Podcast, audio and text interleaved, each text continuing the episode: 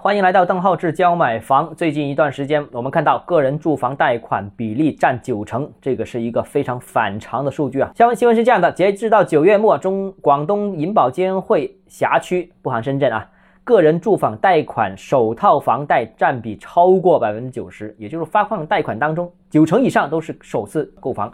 从统计数据上面就可以看出，这是一个极为不正常的情况。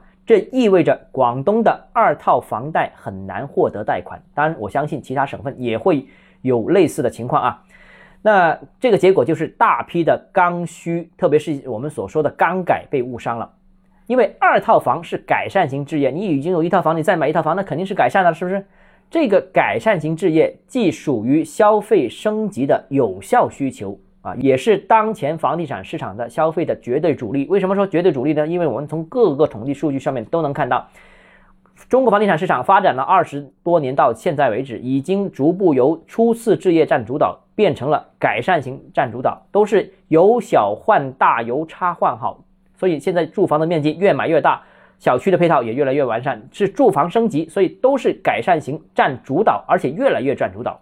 既然是这样的话，那二次购房客户获得贷款比例如此之低，结果肯定是大批刚需被误伤，就大批改善型刚需无法释放，这个对房地产行业、对经济、对居民提升生活水平都是不利的啊！我所以所以这个一定要关注一个非常反常的数据。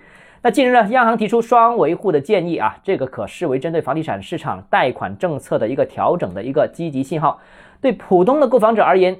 贷款申请难度高、利息高、放款周期长等等相关的问题，我相信都可能会有缓解。但具体执行的情况、放宽的尺度这些问题，甚至是政策如何传导到市场，这个目前还不清晰啊。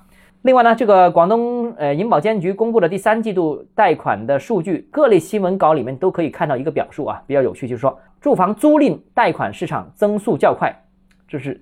租房贷款，什么叫租房贷款？租房子也是贷款吗？是的，这个是在当年发展长租公寓市场的一个配套政策。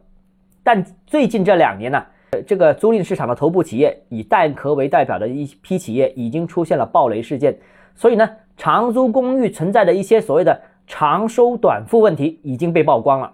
所以这些呃贷款，我觉得是有问题的。那如果没有长租公寓市场的增长，何来？这个租赁市场贷款的快速增长吗？本身租房子就租房子，租房子要贷款已经很奇怪了，而且这些是长租，而且要增量，所以这个业务存在一定的疑问啊。